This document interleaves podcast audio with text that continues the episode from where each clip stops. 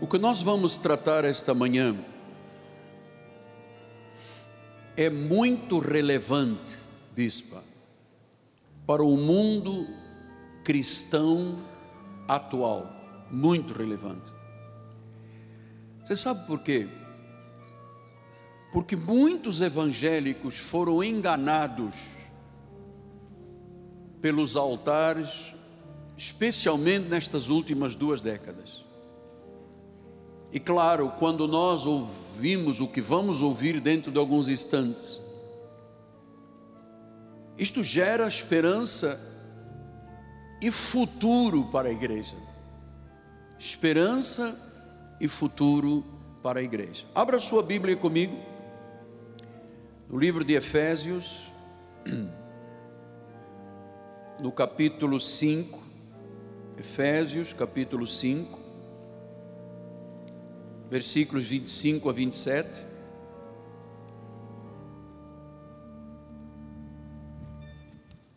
Estamos todos? Diz assim o apóstolo São Paulo, Efésios 5, 25 a 27. Maridos, amai as vossas mulheres, como também Cristo amou a igreja, e a si mesmo se entregou por ela, para que a santificasse, tendo-a purificado por meio da lavagem da água pela palavra. Ah, o que lava não é o batismo nas águas. Não, isso é uma cerimônia apenas. É a palavra para apresentar a si mesmo uma igreja gloriosa, sem mácula, nem ruga, nem coisa semelhante, porém santa e sem defeito. Esta é a igreja. Esta é a igreja que nós vivemos neste lugar. Esta é a igreja que o Senhor levantou para ser o corpo dele nesta terra. Vamos ouvir o Espírito falar. Oremos ao Pai.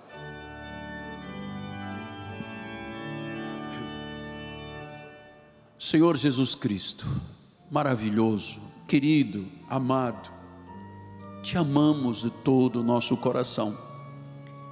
E nesta hora, Pai, o nosso coração está sensível já te oferecemos louvores, palmas, engrandecemos o teu nome, exaltamos o teu nome.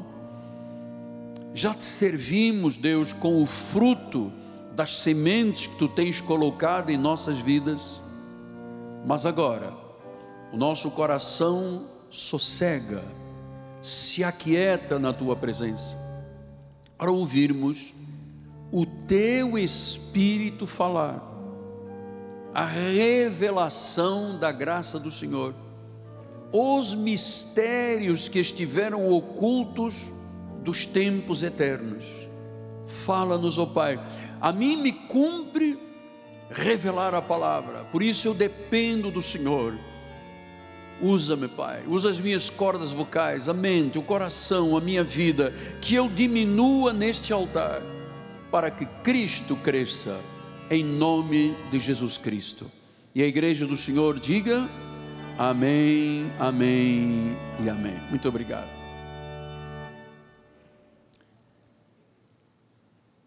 Meus amados irmãos, minha família, santos preciosos, povo escolhido, povo separado, povo chamado, povo que Deus ama sem que primeiro o tivéssemos amado. Ele nos amou primeiro. Não o buscávamos, ele nos buscou. Meus filhinhos em Cristo Jesus. Amados, nós somos parte da igreja redimida pelo sangue de Jesus Cristo nós, como igreja, somos assistidos pelos santos anjos de Deus. Igreja é a posse mais preciosa de Deus nesta terra. É a igreja. Mas você sabe que o povo evangélico, E quando eu digo povo evangélico, não é para ofender, não é para desnudar ninguém, é a realidade. Muitas vezes as pessoas deixam de compreender o valor que a igreja tem. Deixam de compreender. Porque na realidade nós temos visto que muitas pessoas estão distorcendo o evangelho. Paulo disse: outro evangelho, estão criando um outro evangelho, e você sabe que a repercussão que acontece é que as pessoas perdem a noção do valor da igreja por causa de um outro evangelho, de um outro Jesus, de um outro Espírito que está sendo anunciado. Então vamos entender Atos 20 e 28. 20 é o capítulo, 28 é o versículo. Assim está a Bíblia dividida em livros, capítulos e versículos. Diz assim: Atendei por vós e por todo o rebanho sobre o qual o Espírito Santo vos constituiu bispos. Isto é um recado para os pregadores, para os líderes, para os pastores, para os bispos, para os apóstolos. Ele diz: Foi Deus que vos constituiu. Qual é a função então de alguém que sobe um altar? É para pastorear, é para cuidar, é para amar, é para confortar, é para consolar, é para ajudar. Esta é a função de quem prega a palavra. E ele disse: a igreja de Deus, a qual igreja de Deus, diga de Deus, a qual igreja ele comprou com o seu próprio sangue. Então isto significa que a igreja não é minha, não é sua, a igreja é de Deus. Porque a igreja só existe porque ele comprou com o seu próprio sangue. O preço foi pago, foi o sacrifício, foi o seu próprio sangue. Então, o sacrifício de Jesus veio para redimir a igreja dele. E diz em 1 Coríntios 6, 19 e 20: Acaso não sabeis que o vosso corpo é santuário do Espírito Santo que está em vós, o qual tendes da parte de Deus e que não sois de vós mesmos? Então agora já começa a abrir aqui um leque de conhecimento. A igreja é dele, ele comprou com o seu sangue, ele nos trouxe como igreja, a igreja na realidade não é o templo, não são as paredes, a igreja a eclésia, somos nós os chamados e disse que o Espírito Santo passou a morar em nós. E ele disse: agora você não é mais de você mesmo. Ou seja, eu não mando na minha vida. Não é o que eu quero, não é o que eu desejo, é o que Deus quer e o que Deus deseja para a minha vida. Depois ele diz aqui no versículo 20: Fostes comprados por preço. Olha quanto custou a minha vida e a sua vida para chegarmos aqui esta manhã. Fomos comprados por preço. Agora, pois, glorificai a Deus no vosso corpo. Então, diz que nós temos um preço, tivemos um preço. Não foi uma vela que foi acesa, não foi uma missa do sétimo dia que foi rezada isto é uma obra perfeita e completa. Diz que a igreja dele, que ele comprou com o seu próprio sangue, e depois levantou homens e mulheres para pastorearem o rebanho dele. 1 de Pedro 1, 18 e 19, diz a palavra: sabendo que não foi mediante coisas corruptíveis, como prata ou ouro, que fostes resgatados do vosso fútil procedimento. Olha como é que era a nossa vida antes de Jesus: fútil, vazia. Isso foram os vossos pais que vos legaram. Quando o pai não é cristão, a mãe não é cristão, o que é que transmite aos filhos? Futilidades. Depois ele diz no versículo de número 19: Mas, aleluia, mas, pelo precioso sangue de Jesus, precioso sangue, diz que é como de cordeiro, sem defeito, sem mácula, o sangue de Cristo. Então, amados, diz que fomos resgatados pelo sangue do cordeiro. E diz que neste cordeiro não era como o cordeiro do antigo pacto, a ovelhinha no antigo pacto. Diz que em Cristo ele é sem defeito, é sem mácula. O sangue de Cristo é a perfeição. Então, o preço de uma coisa determina o valor. Se você tem um anel, uma aliança de ouro, ela custou dois mil reais. É o valor dela. Se você puser uma de prata, custa 20 reais. Então, é o preço que determina o valor. Amados, o preço que foi pago determina o valor que a igreja tem. Foi um alto preço, logo a igreja tem um alto valor. Amém? Vocês têm concordância? Tem um alto valor. Então a igreja, amados, é muito valiosa é muito valorosa, porque é através da igreja que os propósitos de Deus se confirmam nesta terra. Então, a igreja tem que dar glórias a Jesus eternamente, como demonstração deste amor perfeito que Deus colocou em nosso coração. Então veja, Jesus se fez pecado por nós, derramou a sua vida para fazer a vontade do Pai, ele veio para morrer em nosso lugar, tudo pela igreja.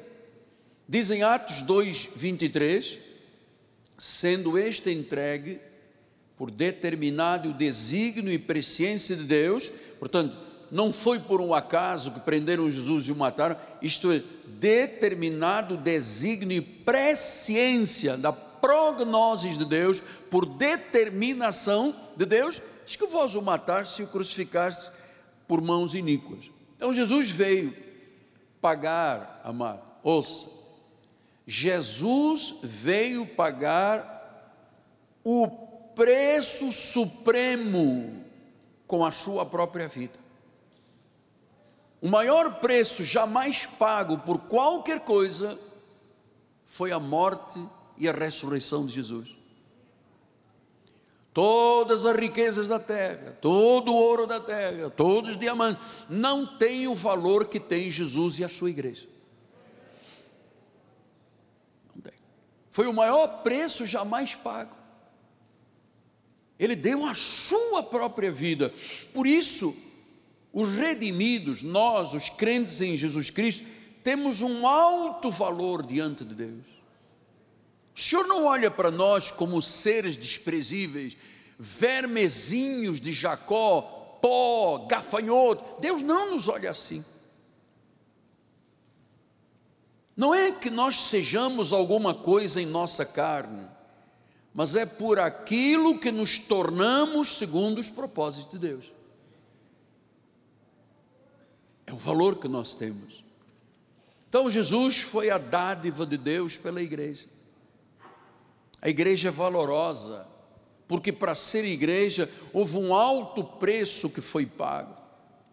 Então, por causa do sentimento que Deus tem para com a igreja, nós temos que aprender esta manhã a valorizar também desta forma a igreja. João 13:1 diz assim a palavra: Ora, antes da festa da Páscoa, sabendo Jesus que era chegada a sua hora de passar deste mundo para o Pai, tendo amado os seus que estavam no mundo, amou-os até ao fim. Diz que Deus amou. Eu sei que para muitas pessoas esta palavra amor é uma palavra amarga. Para muita gente, amor tem a ver com vida sexual apenas. Mas na realidade, amor é outra coisa à luz da Bíblia. Então diz que Deus amou e amou até o fim, porque o amor dele é verdadeiro. O amor dele teve um preço, foi o custo da sua vida, o alto preço, o preço maior que se pagou por alguma coisa nesta terra. Então, Ele fez tudo isso para quê? Para nos salvar. Então a salvação é na realidade o grande presente que Jesus trouxe às nossas vidas pela sua cruz. Jesus ama a igreja. O seu amor é perfeito. Ele ama com amor perfeito, como só Deus pode amar. Um amor divino, um amor transcendente, um amor além do nosso entendimento ou compreensão. Este é o amor que Deus tem por mim e por você. Este é o amor que Deus tem com a sua igreja. Não é um amor de que hoje ama, amanhã odeia. É um amor até ao fim. É um amor transcendente. Um amor que vai além da nossa compreensão, porque às vezes eu ponho-me a pensar: por que, que Deus me quis amar?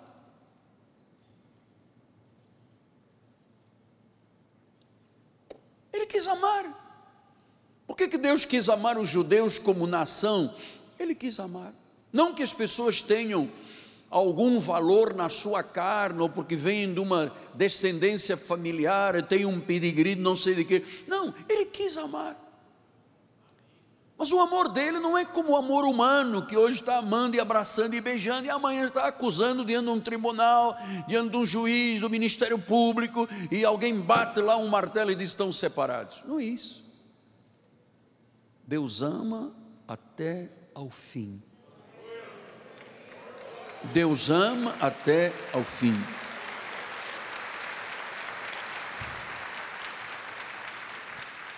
O amor dele é perfeito. Ora, se nós temos este entendimento de um amor tão perfeito, tão transcendental, por que, que nós temos dificuldade de pensar neste amor como uma realidade na nossa vida. Porque eu vejo pessoas, oh, precisando tomar tarja preta, doentes, aflitos, exaustos, amedrontados, porque não sabem o que é o amor de Deus na vida delas. Quando nós ouvimos uma notícia de alguém que tira a sua própria vida, é porque ela não conhece o amor de Deus.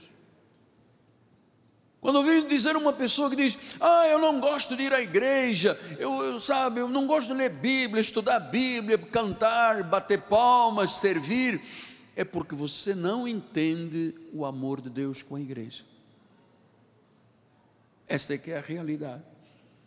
Então Paulo, quando escreve aos Efésios, no capítulo 13, diz: Por esta causa me ponho de joelhos diante do Pai eu já estive hoje às três e meia da manhã, estava lá de joelho. De quem toma o nome toda a família, tanto no céu como sobre a terra, para que, segundo a sua riqueza em glória, vos conceda que sejais fortalecidos com poder mediante o seu espírito no homem interior.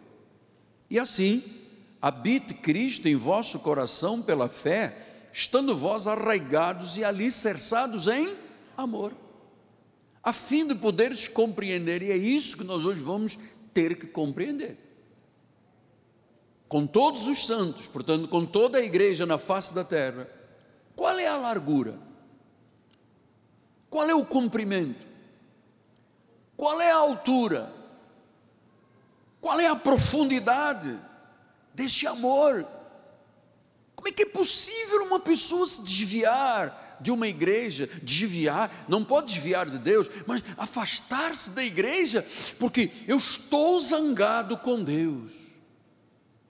Quando a Bíblia diz, você tem que compreender a largura, o comprimento, a altura, a profundidade, ser tomado por esse amor. Mas é isso que nos faz diferentes das pessoas desta terra.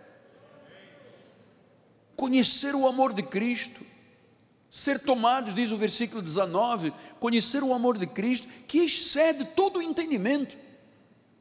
É transcendental, o amor de Cristo excede o entendimento. Para que sejais tomados. Ah, então quando eu compreendo o valor da igreja, o valor de Cristo, o sacrifício, aí sim eu sou tomado de toda a plenitude de Deus toda a plenitude de Deus. É assim que Deus nos ama. É assim que Deus nos ama. Então, para mim, sair da cama de madrugada para me ajoelhar lá no escritório, não tem nenhuma dificuldade, porque eu compreendi como Ele me amou, como Ele me ama. Como é que eu vou me arrastando? Ah, mais um dia. Não, é porque eu entendi a largura, o comprimento, a altura, a profundidade desse amor. E porque eu, eu quero viver isto que nós pregamos, a plenitude de Deus. A plenitude. Não é ter um pouquinho, não é ter um, um, um, um pequeno patuazinho, uma vela de sete dias, um óleo de Jerusalém, um copo de água do Rio Jordão. Não, não, é a plenitude de Deus. Diga, plenitude de Deus. Só quando você compreende o amor de Deus. Veja como é que ele nos ama. Romanos no capítulo 5, 8 a 11. Mas Deus prova o seu próprio amor para conosco, pelo fato de ter Cristo morrido por nós sendo nós ainda pecadores.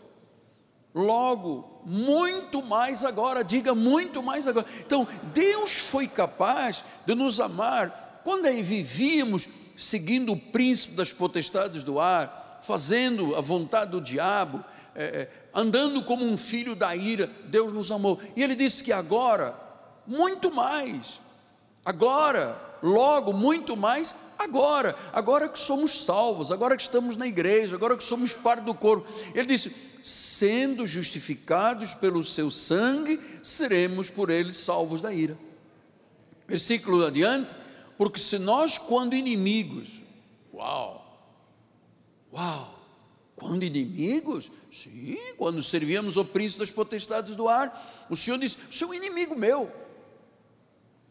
Quando inimigos, fomos re reconciliados com Deus mediante a morte do seu filho, muito mais, é a segunda vez, diga muito mais, estando já reconciliados, seremos salvos pela sua vinda.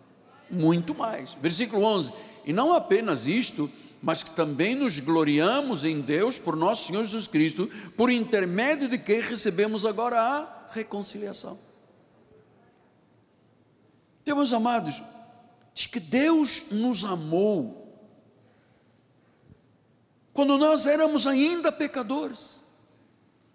Deus foi capaz de me amar, Deus foi capaz de te amar. Olha, e você sabe que nosso testemunho, algumas pessoas que eu conheço, são um testemunho, é acidente, estive no hospital, Deus me livrou de uma situação. Mas nós temos aqui irmãos que no passado pulavam o cemitério de noite, amado. Faziam um trabalho de macumbaria, espetavam um punhal em pescoço de boi, chupavam sangue, matavam galinha, faziam trabalhos de. Mãe, temos pessoas aqui que, mas mesmo assim, Deus já as amava. Acho que não levou em conta o tempo da ignorância, Deus já nos amava. Então, a função da igreja exatamente esta: é revelar a salvação de Jesus Cristo e o amor de Jesus, porque Ele nos criou a Sua própria imagem, Ele pagou o preço supremo pela igreja, Seu amor por nós é perfeito.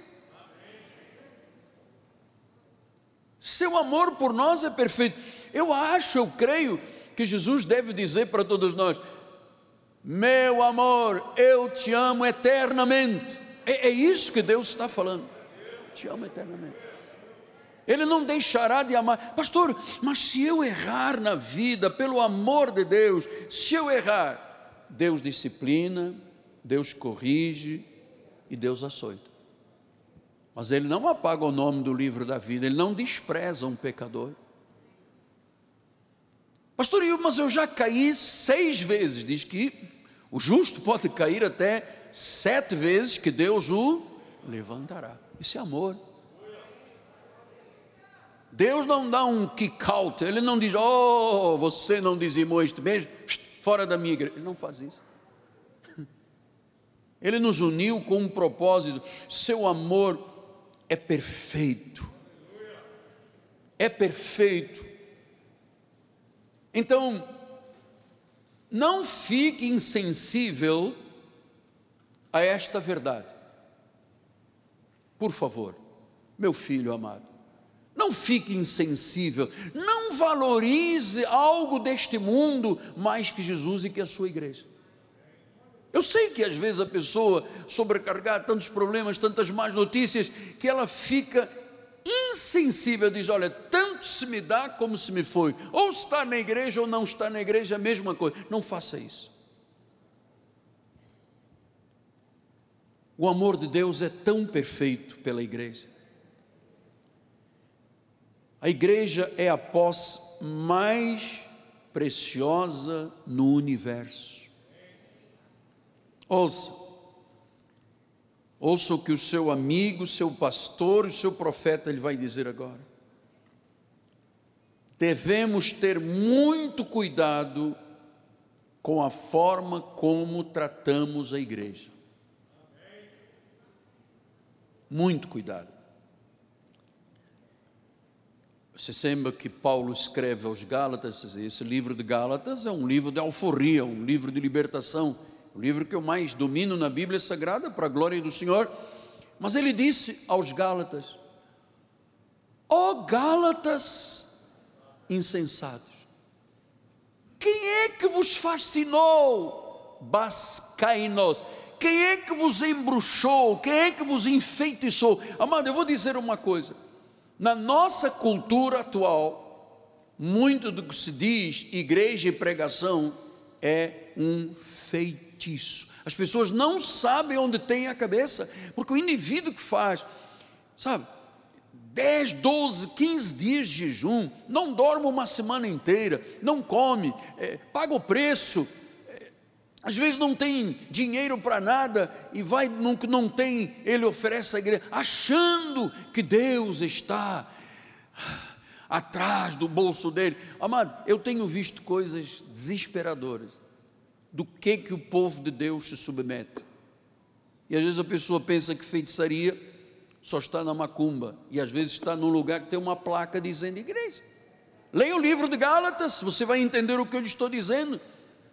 E eu vou lhe dizer, eu também não sei onde é que eu tinha a cabeça quando antes de conhecer a graça, porque eu jejuava, eu pagava o preço, eu fazia vigílias, eu lutava com o diabo, eu fazia, eu acontecia, porque eu não conhecia Deus, não conhecia o amor de Deus, não conhecia a estrutura desse amor perfeito. Então parece que as pessoas que não conhecem a graça vivem enfeitiçadas. Porque o que se passa na cabeça de uma pessoa que não conhece a graça de Deus é algo terrível. Quantas pessoas, amado, eu recebi no tempo que fazia gabinete, agora o gabinete é o meu altar, mas eu às vezes chegava nove horas da manhã e saía três horas da madrugada atendendo pessoas. Muita gente entrava no meu gabinete dizendo: Eu vou me suicidar. Mas a irmã é de que igreja? Da igreja tal. Quantos anos? 25 anos. E a irmã ainda está dizendo que vai se suicidar. É porque não compreende o que é Deus, o que é o amor de Deus. Então, amado, é, muita gente está aí em lugares enfeitiçados, achando que está frio, achando que se pegarem um broto de feijão que custa mil reais, se beberem um copo d'água, beba agora. Oh, você agora está salvo. Se pegarem um sabonete ungido, um óleo, ah, isto é feitiço, porque as pessoas acreditam nisso.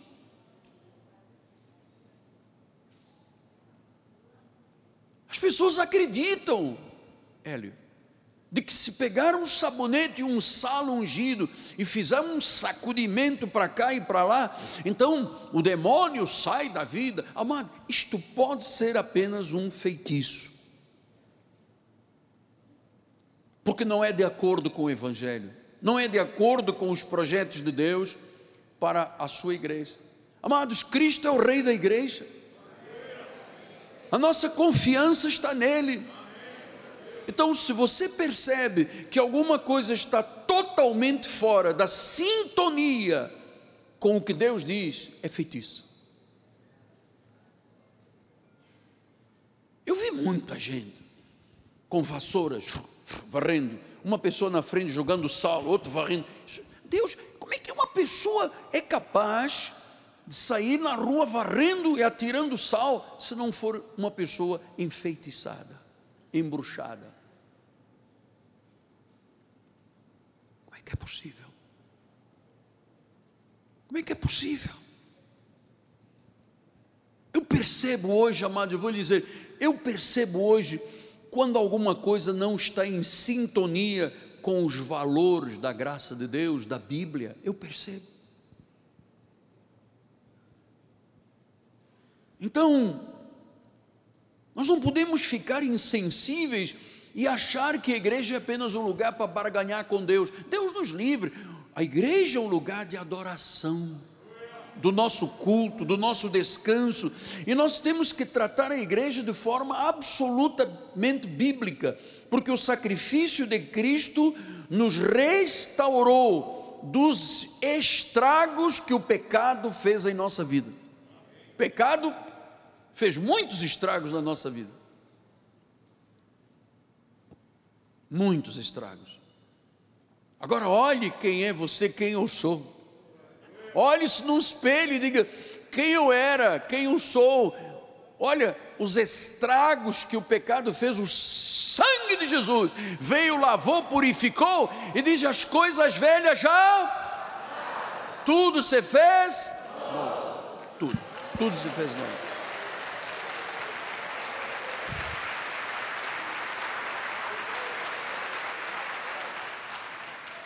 Tudo se fez novo. Diga, tudo se fez novo. Como novas criaturas, estamos na igreja, somos parte. Não visitamos, somos parte. Agora veja, no Antigo Testamento, Deus amou Israel. Deuteronômio 38, 10 disse: Achou numa terra deserta e num ermo solitário, povoado de uivos, rodeou e cuidou dele guardou como a menina dos olhos. Está falando aqui do povo judeu.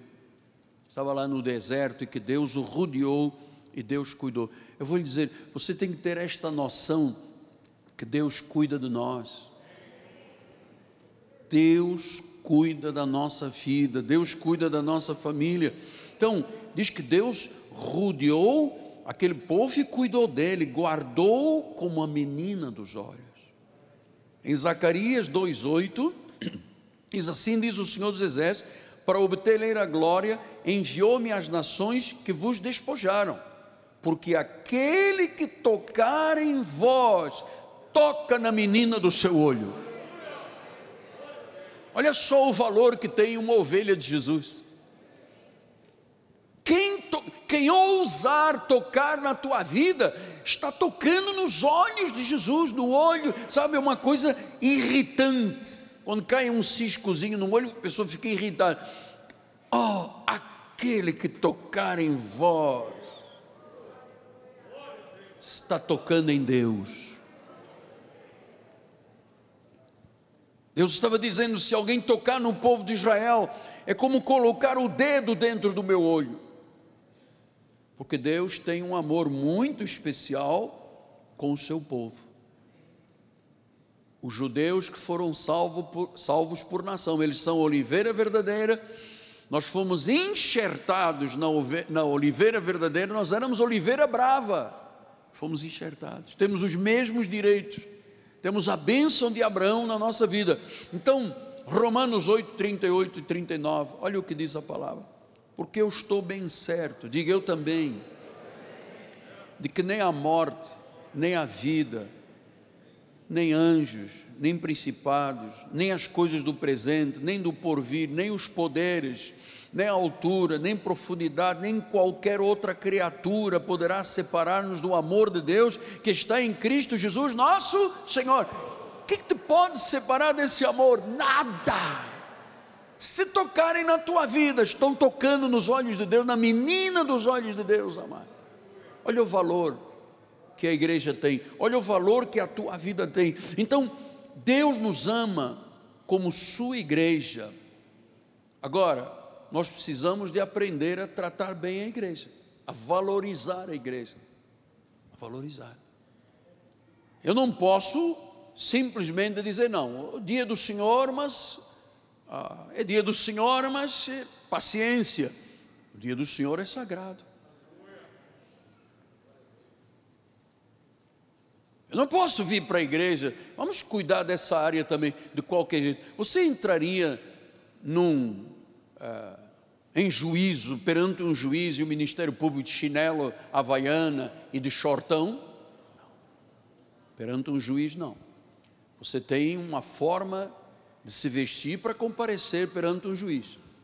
Agora aqui nós estamos servindo aquele que é o juiz máximo, que é o nosso advogado, que é o Rei de Reis, que é o Senhor de Senhores. Então eu venho aqui de qualquer jeitão. Não posso amar.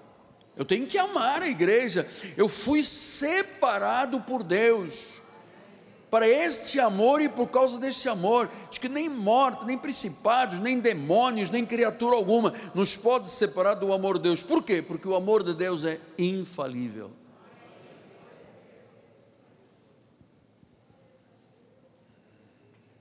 Então Deus ama a sua igreja. Deus ama a sua igreja. E a pergunta é: como é que nós, nós tratamos a igreja? Pastor, eu posso botar o pé no banco da frente, tirar chiclete, sujar os bancos? Não. Eu posso fazer como uma irmãzinha andou quebrando aí os toaletes, mas eu sou dizimista, eu tenho direito. Não. Estamos falando de igreja templo. Agora imagina o templo do espírito que são as pessoas. Pastor, e quando um marido é agressivo e verbalmente e ataca a esposa fisicamente, olha, você vai, uf, um, olha, quem tocar num filho de Deus é como tocar no olho de Deus, amado, irrita Deus.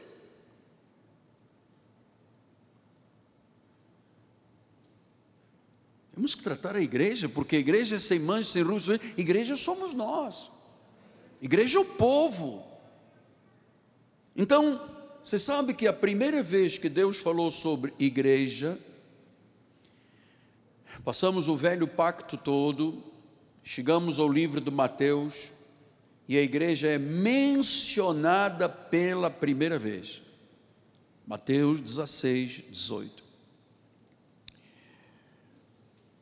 Também eu te digo que tu és Petros, tu és pedrinha, Pedro. E sobre esta pedra, esta pedra angular, a pedra Jesus, edificarei a minha, ah, a minha. Ele não diz do Miguel Ângelo, do João, do Antônio, da Maria, a minha igreja. Sou eu que a edifico. Pela primeira vez nós vemos a palavra igreja mencionada. Até então não há a palavra igreja a sinagoga dos judeus, mas a palavra igreja, na verdadeira seção da pessoa que nós vivemos, primeira vez, sim, sobre a minha igreja, as portas do inferno, os poderes infernais, não prevalecerão contra a igreja que sou eu e você, não prevalecerão, não prevalecerão, não prevalecerão.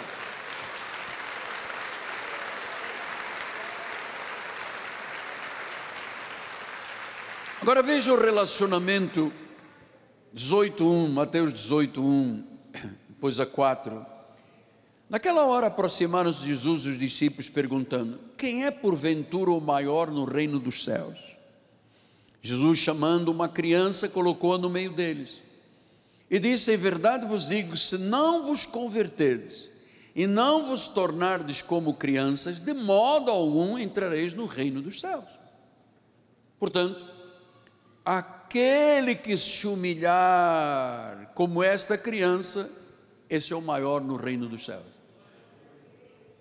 Aquele que se humilhar. Então, amado, deixa eu agora entrar num terreno muito sensível.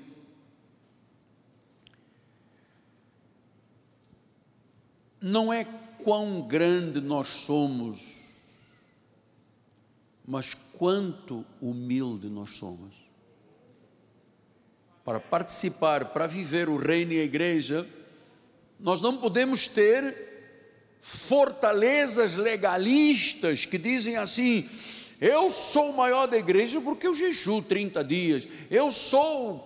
Não, aqui não se trata de quem nós somos, mas de quanto humilde nós somos.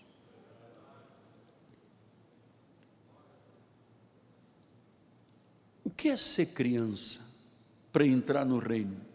Por que, que ele diz: se você não for igual a uma criança, se você não se humilhar como uma criança, não entra no reino. Então quer dizer que não orgulho, vaidade, presunção, água benta não faz parte da igreja? Não faz parte da igreja. O soberbo não fica na igreja. Não pode, não, isso não é parte da vida dele. Então diz que se nós não formos humildes como as crianças, por que criança? Criança é dependente do pai e da mãe. Criança é vulnerável. Criança é fraca. Uma criança jamais realiza algo sozinha. Uma criança jamais faz uma reivindicação ao pai. Imagina um menino de 5 anos bater o pé e dizer: Olha só, se você não me der um game não sei o que, você vai saber quem eu sou. Não tem. Criança reivindicando, exigindo. Crianças são humildes. Crianças são sem maldade.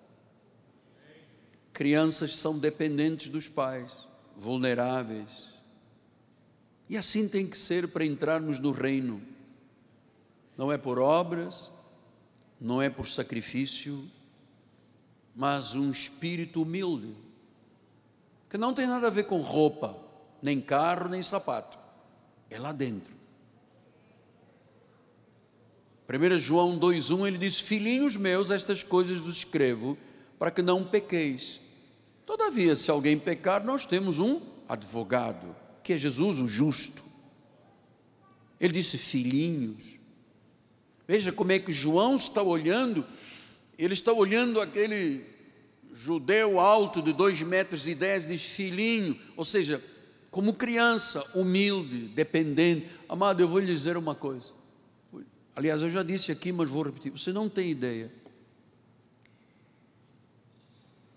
Como é que eu chego aqui na igreja aos domingos e às quartas-feiras? Como é que eu deixo essas escadas para vir para o altar?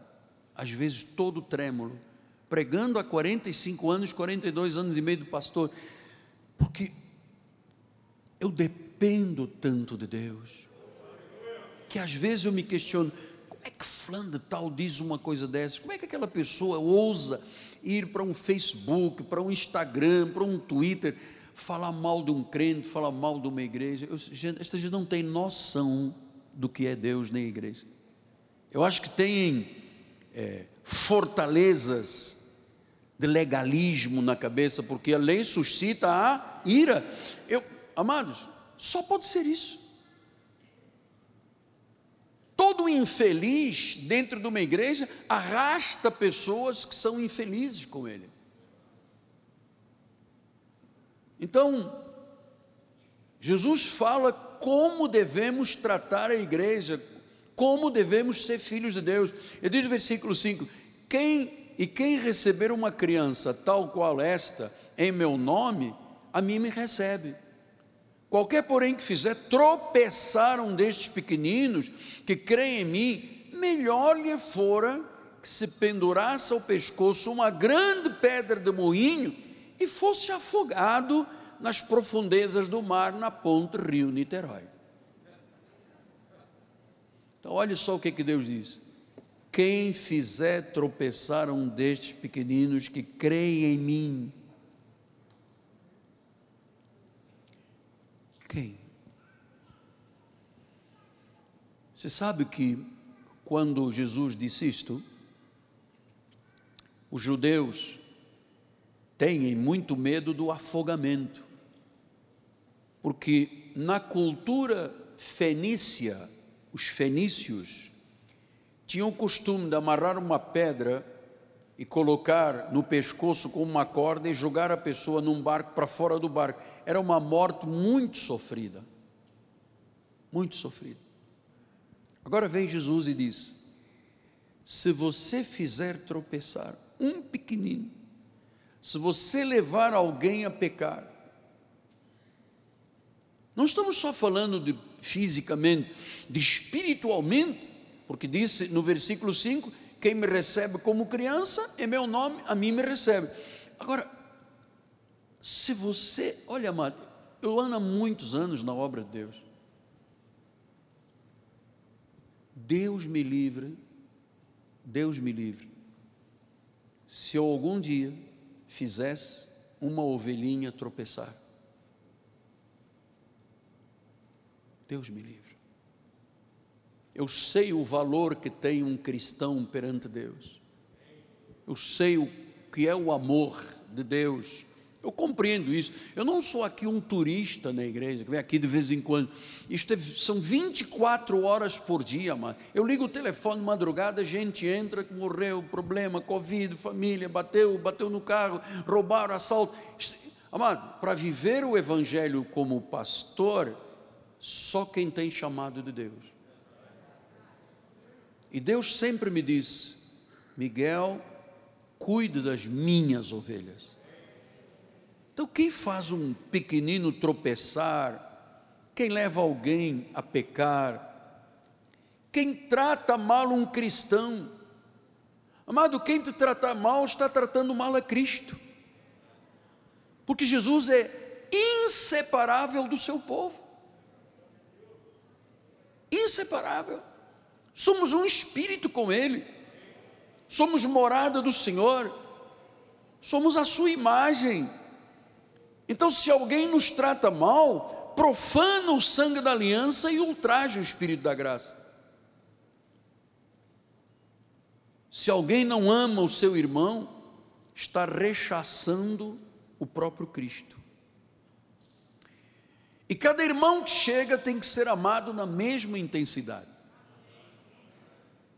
Você sabe, assim é com os filhos. Tem irmãos aqui que tiveram vários filhos. Eu tenho cinco filhos físicos do meu sangue e um do coração. Cada filho que ia chegando, o primeiro filho foi a Ana Carolina, nossa bispa. O pai dela, o avô era cirurgião, obstetra. Eu estava dentro da sala de cirurgia. Quando ela nasceu, enrolaram naquele tubinho o avô dela disse: Está aqui a tua filha. Eu, quando olhei a Ana, me deu uma sensação da grandeza de Deus, da glória do Senhor. disse: Puxa, eu tenho uma filha. E quando ela me chamou papai a primeira vez, ah, só faltou eu me atirar no chão. Foi uma alegria, sabe? Aí vem a Cristiane, eu pensei, pô, Cristiane, como é que vai ser? A mesma intensidade de amor. Aí vem o Miguelzinho, a mesma intensidade. E agora está se passando com os netos. Porque eu não sabia o que era ser avô, qual é o sentimento no coração de um avô, de uma avó. Eu sabia, eu ouvia dizer: avô é para estragar neto. Avó é para estragar neto, é para fazer feijão, não sei o que, arroz. Eu não tinha essa ideia. Aí vieram os meninos, veio Miguelzinho, veio a Júlia, a Giovana, depois a Belinha, depois o Rafa, enfim, e depois os gêmeos, né, que são do meu coração, e finalmente chega a Ágata.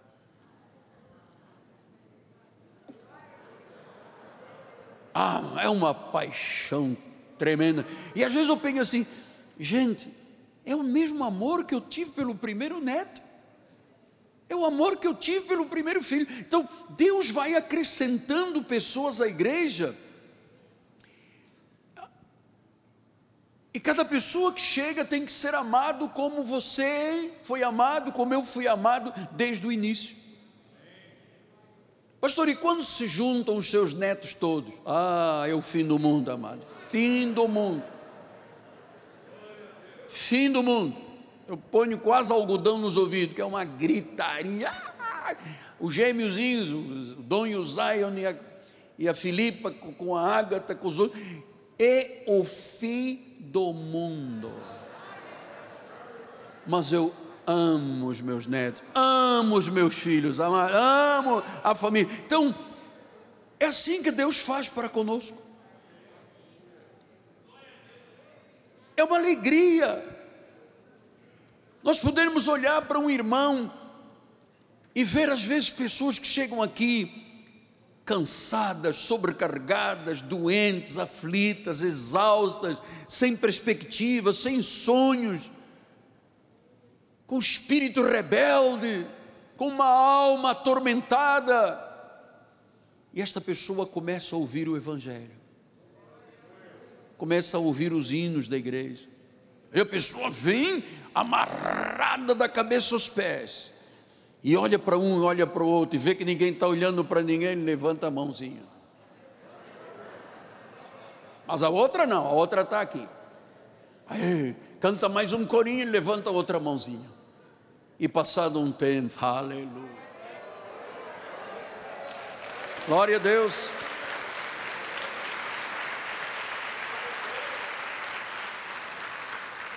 É assim que Deus espera que nos comportemos uns com os outros, braços e coração abertos.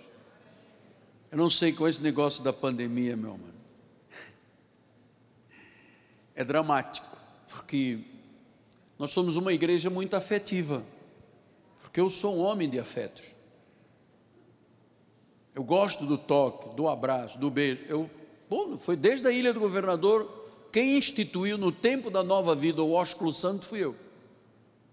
Ninguém gostava. Eu disse: Eu gosto. Eu gosto. Então é isso que Deus espera de nós. Então, amados, filho, nunca leve um irmão a pecar ou a tropeçar. Nunca. Sabe, como nós já temos muitos anos, a experiência é grande. Eu vi, e vou lhe dar esse testemunho com muita dor no coração, muita. Quantos jovens que pareciam jovens de Deus aqui no nosso ministério, tiraram a pureza de moças da igreja, levaram para o mundo, botaram na bebida alcoólica, no cigarro, no sexo, depois ao domingo vinham aqui e diziam glórias a Deus. Trataram uma ovelhinha, botaram o dedo no olho de Deus, amado. Então, nós somos templo do Espírito Santo. Nós não podemos ser como aquele exemplo que Pedro disse, porque isto não é para nós. Pedro disse que há pessoas que são como a porca que volta à lama, ou como o cachorro que volta ao vômito. Nós somos ovelhas, não somos nem cachorro nem porca. Mas a verdade é que muita gente na obra de Deus, ao longo da história do que eu conheço, levaram muitas pessoas a pecar. Eu vou lhe dizer, amado, se alguém é mau exemplo, leva a gente a pecar, pagará diante de Deus. Porque, amados, isto aqui não é uma reunião social, não é uma coisa que você vai a um Rotter, a um Lions, almoça, janta. Isto aqui tem comprometimentos seríssimos, porque é daqui para a vida eterna. Eu já lhe contei aqui. Um dia eu fui a um restaurante com a minha esposa. E veio um empregado, os olhos vermelhos, parecia o, o rio Solimões, Rio Negro e Solimões. E ele estava meio estranho me servindo. Ele me conheceu. Ele veio com um papelinho e disse assim: O senhor pode orar por mim, porque eu sou desviado, voltei a fumar, a beber e a cheirar cocaína. E como eu tenho o costume logo de orar, então eu só disse: Mas como é que você de uma igreja e voltou? Você foi, você era adicto, dependente, você largou e voltou agora por quê? Ah, porque eu estou uma carne fraca. Que no outro dia, um mês ou não sei o que, entrou aqui um e deu o nome de uma pessoa muito importante no Evangelho, mas que tem fortalezas legalistas na cabeça. Diz que ele sentou uma garrafa de um litro e meio de vinho, da esposa também, dos amigos, e toma, toma e bebe, bebe, bebe. E disse que esse rapaz estava lá no canto. Ele disse assim: se ele pode, eu também posso.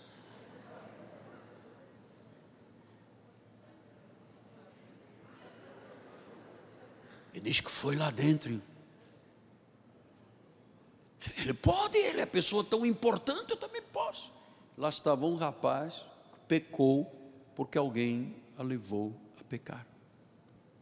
Então, nós somos muito preciosos para Deus. E somos muito preciosos uns para os outros. Atenção. É pena que eu não posso passar desta distância, porque você sabe como eu te amo, como esta igreja te ama.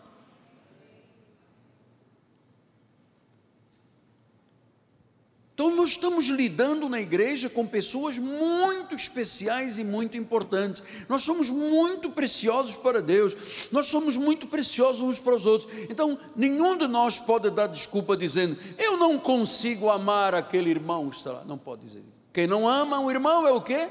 Ah, assassino. Eu perdoo, mas eu não posso me sentar lá mais. Eu vou me sentar aqui porque eu não aguento nem o cheiro daquela pessoa. É que vos ameis uns aos outros. Então, pergunte para Deus como é que Deus pode te amar. Você sabe por quê? Porque Ele é perfeitamente santo. E nós éramos perfeitamente pecadores. E Ele nos amou. E Ele quer que nós amemos.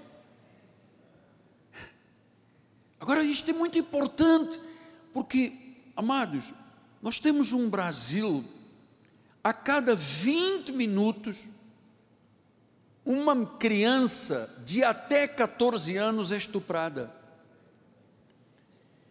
Nós temos uma, um país onde estupros de crianças e adolescentes, a média de cada 100 vítimas é 14 anos. Estou aqui com a pesquisa, você sabe que eu sou um homem de pesquisa, olha aqui.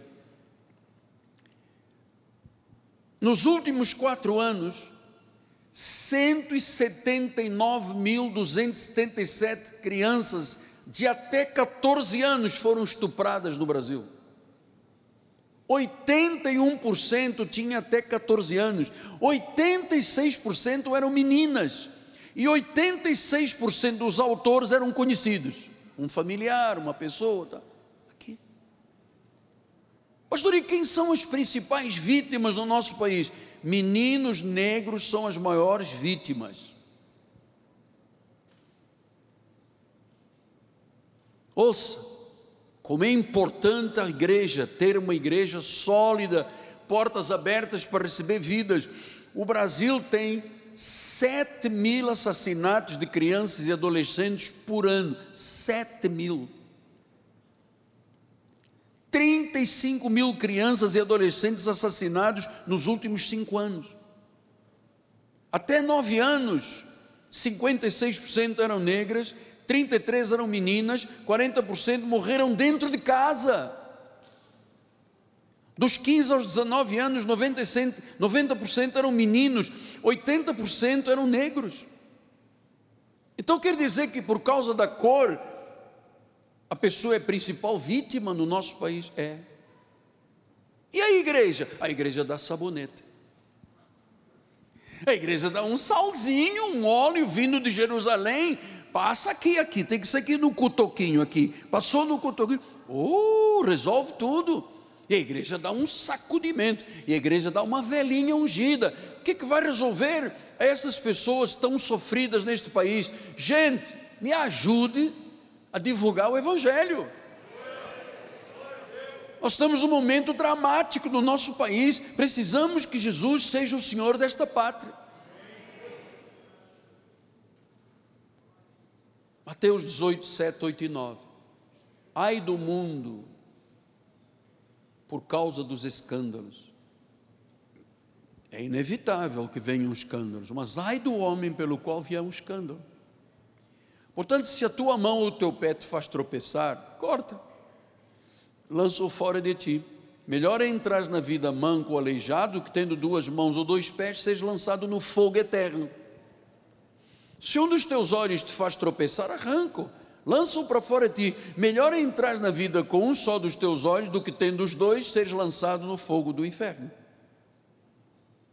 Versículo 9: Se um dos teus olhos te faz tropeçar, arranca, porque senão tem fogo do inferno. Você sabe, isto não se diz hoje em dia. Hoje em dia é prosperidade, é, é dança dentro da igreja, é boate, é, sabe? É isso que é igreja, é isso que as pessoas precisam, é isso que as pessoas querem. É o quê? Amados, Nós já somos ofendidos, tentados, já há tropeços demais na vida. Mas eu entendo que quando vem uma acusação, uma ofensa, uma tentação, um engano, um tropeço, se é vindo do mundo, glória a Deus. Pedro disse que se nós sofremos por uma coisa correta, é bom. Agora, não que venham de dentro das igrejas. Nós não podemos fazer isto uns aos outros. Mas sabem que eu tenho mostrado alguns valores aqui como pastor. Por exemplo, quando um irmão me chama e diz assim: Eu briguei com Cisporina e o marido dela, o Godofredo. Vou levar na justiça. Amado, eu me arrepio da cabeça aos pés. Porque a Bíblia diz em 1 Coríntios capítulo 6: Irmão não leva irmão a tribunal. Não pode. Paulo diz: Não há entre vós um juiz sábio que julga as causas da igreja. Como é que vocês vão levar para um tribunal humano?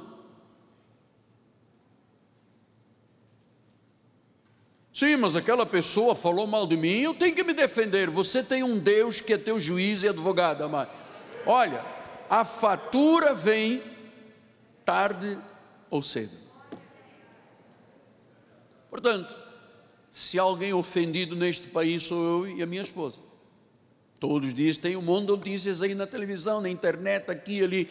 Se eu for achar que eu sou a fina flor do abacate, o único, último biscoito do pacote, Amado, é assim: ao meu Senhor Jesus chamaram de Belzebu, maioral dos demônios, pecador, glutão, e que andava na companhia de prostitutas, o que, que eu vou achar de mim? Bom, agora, ah, porque aquele irmão disse que não sei quem escreveu. Amém. Tudo o que o homem semear, acredita nisto, vai colher. Então eu não tenho que fazer justiça com ninguém. E eu, quando vejo um irmão irredutível, batendo o pé, não, mas aquele irmão não vale nada, não diga que não vale nada. Os, as pessoas que valem mais nesta terra são os redimidos pelo sangue de Jesus. Não ameace ninguém de levar um irmão a tribunal, porque isso é antibíblico. Nós temos aqui na igreja muitos advogados, inclusive o apóstolo da igreja.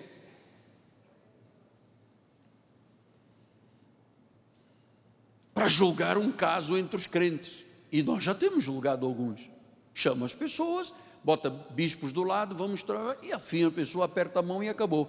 Amado, você não sabe o que eu já vi. Eu já vi dentro do meu gabinete, vem um casal com a sogra, e eu estou sentado, e eles começaram a discutir, papá daqui, papá da lá, pá, pá, pá, pá. A garota se levantou e pá, dá um estaladão na cara da sogra dentro do meu gabinete. Ora, uma pessoa que dentro do gabinete do anjo da igreja tem a coragem de bater na sogra, o que, que esta pessoa não faz em casa? Será que isto é uma pessoa convertida? Não.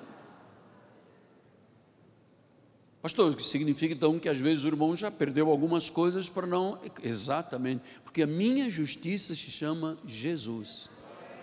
Porque eu amo, independentemente se você me ama ou não, eu te amo e eternamente, não é um amor pequenininho que vai morrer amanhã de manhã, é eternamente, amado. Estou aqui para dar a vida pelas ovelhas também. Eu vou responder pelo teu sangue diante de Deus. Então, se vier do mundo, Deus julgará. Mas ai do homem que fizer tropeçar um pequenino. Da igreja de Jesus, a volta do mundo, não pode partir um tipo de sentimento que faça mal a alguém que foi comprado pelo sangue de Jesus, como eu e você. Olha, Mário, quem não vive uma vida santa é que leva outros a pecar. Nós temos que lidar nesta igreja com o pecado de modo drástico. Não podemos aceitar na obra de Deus coração maldoso. E cabe-me a mim julgar certas situações.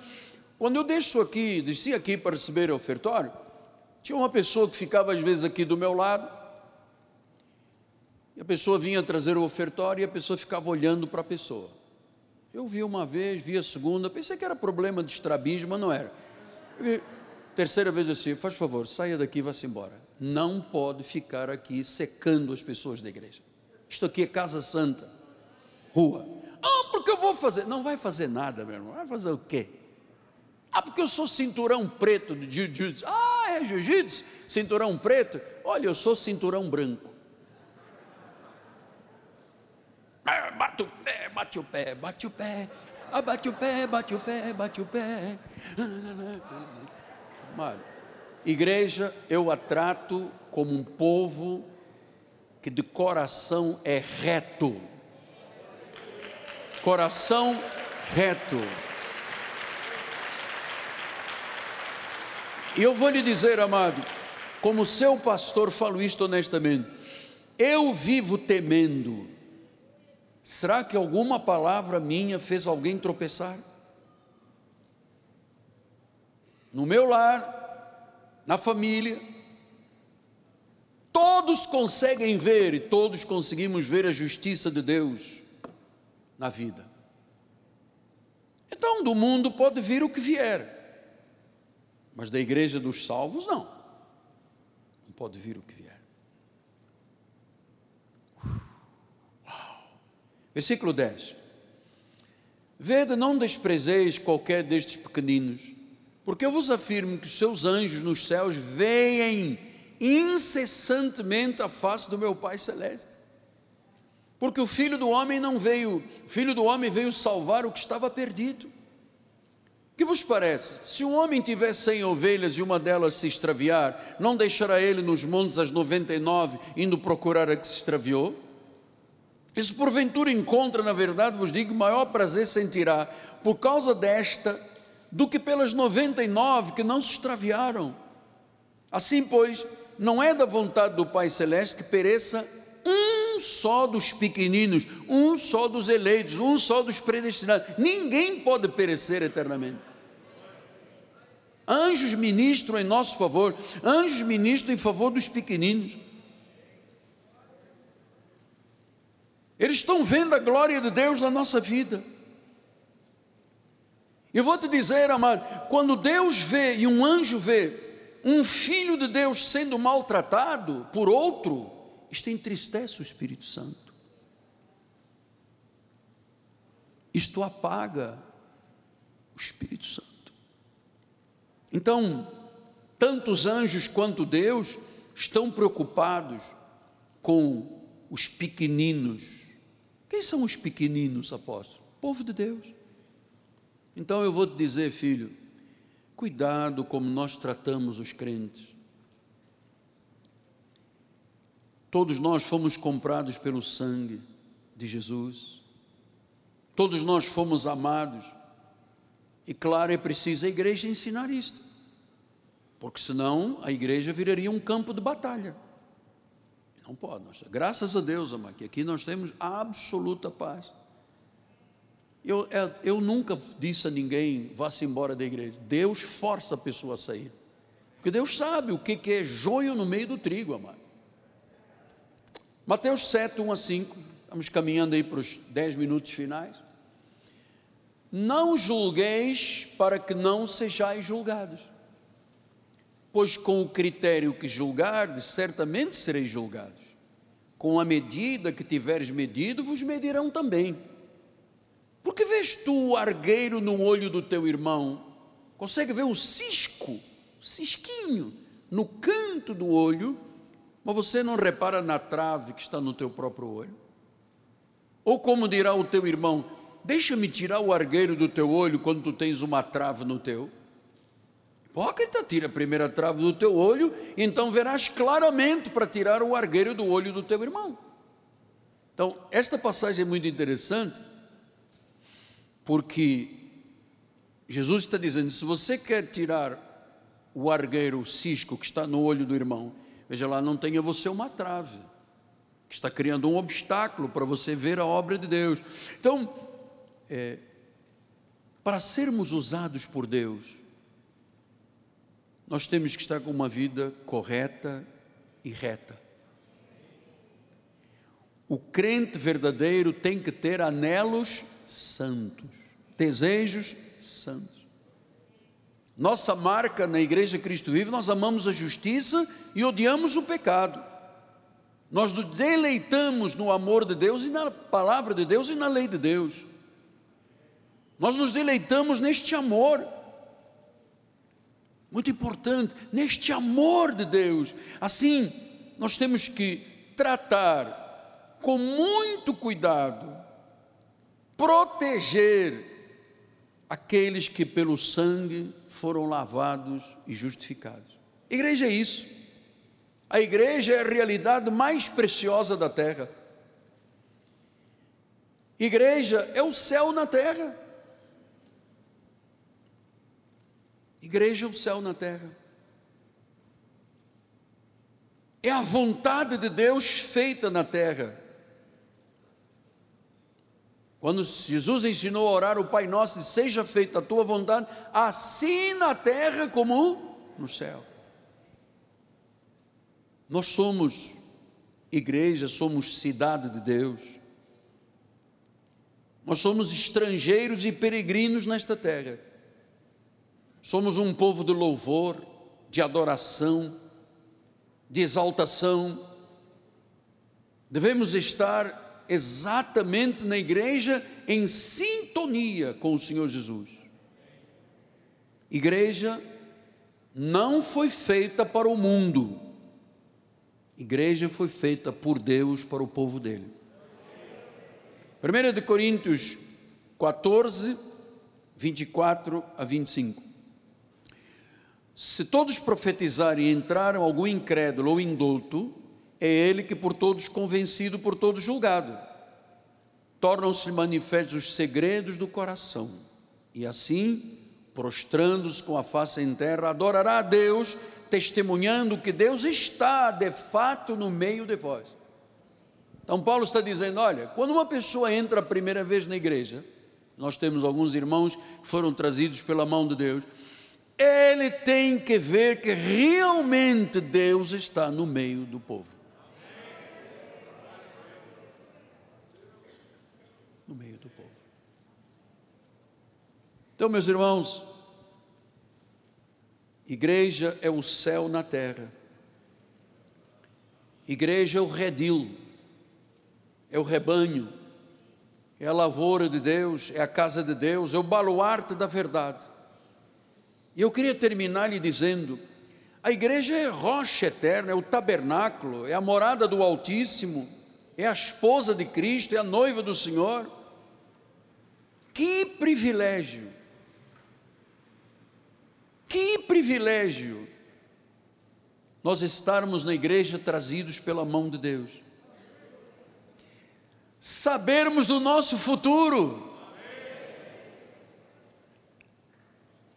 a igreja sempre triunfará. A igreja sempre triunfará. Porque ela é a coisa mais preciosa da terra, é a igreja de Jesus. Ame a igreja. Ame os seus pastores. Viva adequadamente conforme o Espírito Santo ensina. Realmente, a igreja é o grande amor de Deus na terra. Curva a sua cabeça. Senhor Jesus Cristo, a honra, o louvor e a glória te pertencem. O império, a força e a majestade. Que privilégio o Senhor nos dá de termos sido arrancados das garras de Satanás, das trevas, da morte, da condenação, do julgamento, da ira de Deus. Que privilégio estarmos agora nos braços de Deus, na luz de Deus vivermos e sentirmos esta glória que vem do Senhor, de termos anelos santos, desejos santos, porque amamos a justiça e odiamos o pecado. O nosso prazer está na lei do Senhor e nela meditamos de dia e de noite. Muito obrigado, Pai porque há tantos anos me deste o privilégio de sair de um lugar de idolatria, de condenação e de morte, para viver na tua casa, para viver na casa do Senhor, para conhecer o significado e o valor da igreja e de cada uma das tuas ovelhinhas. Obrigado, Pai se alguém aqui doente por algum sofrimento causado, ó Deus, por outro irmão, Senhor, que haja agora um perdão liberado. Que haja agora um perdão liberado. Se alguém, ó Deus, que chegou aqui neste dia ou está participando à distância e que tem passado dificuldades, lutas, e não tem encontrado o verdadeiro amor nos irmãos, Senhor, que neste momento seja perdoado.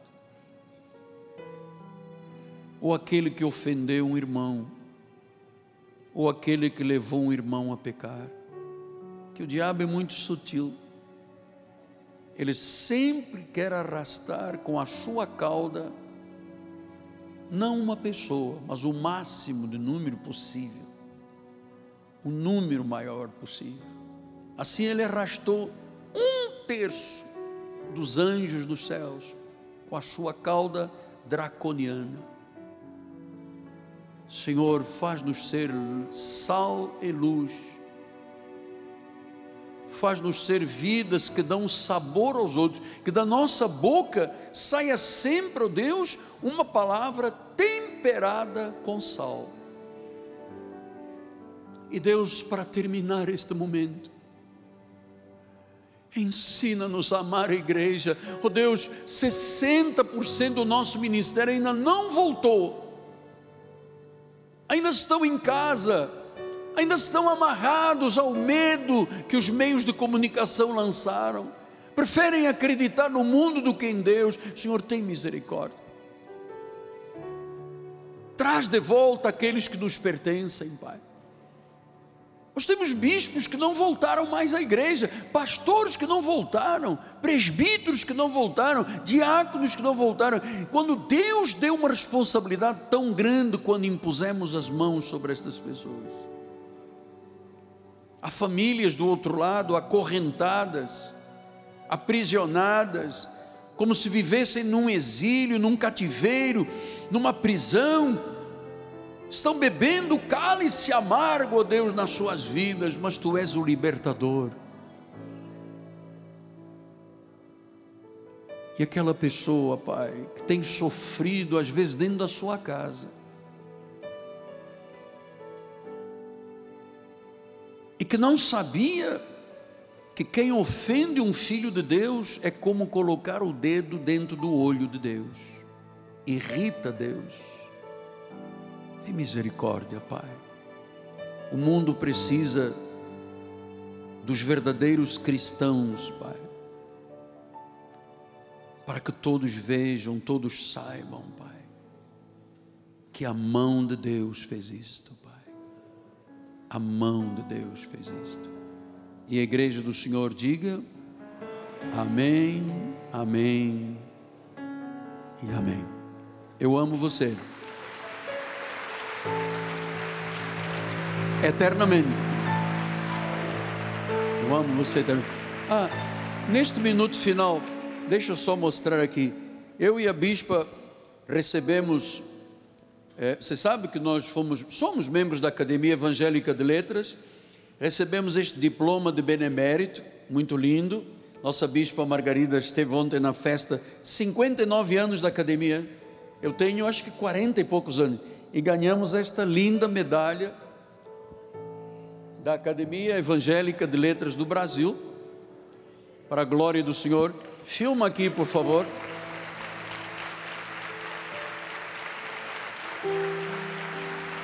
Glória a Deus. Glória a Deus. Vamos ficar de pé. Vamos terminar cantando um corinho. Bispo Bruno.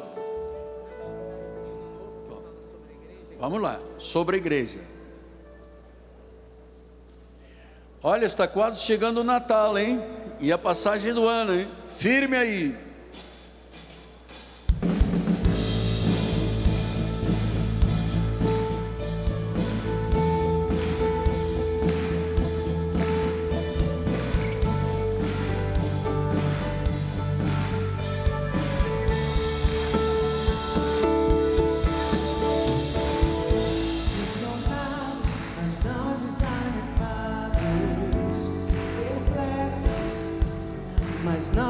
Desesperados,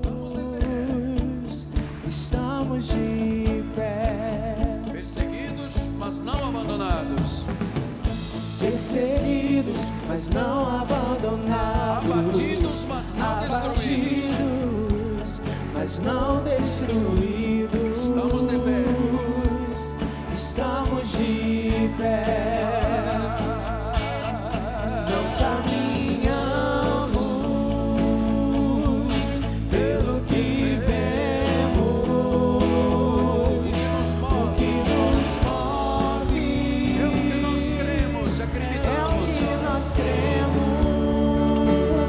Nação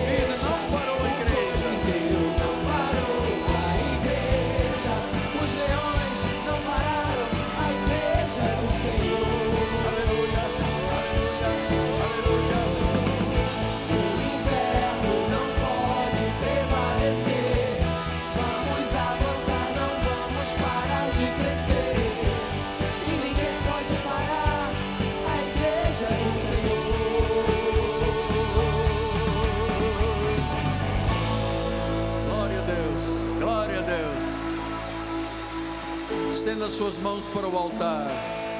Querido Jesus, muito obrigado porque somos a igreja de Jesus.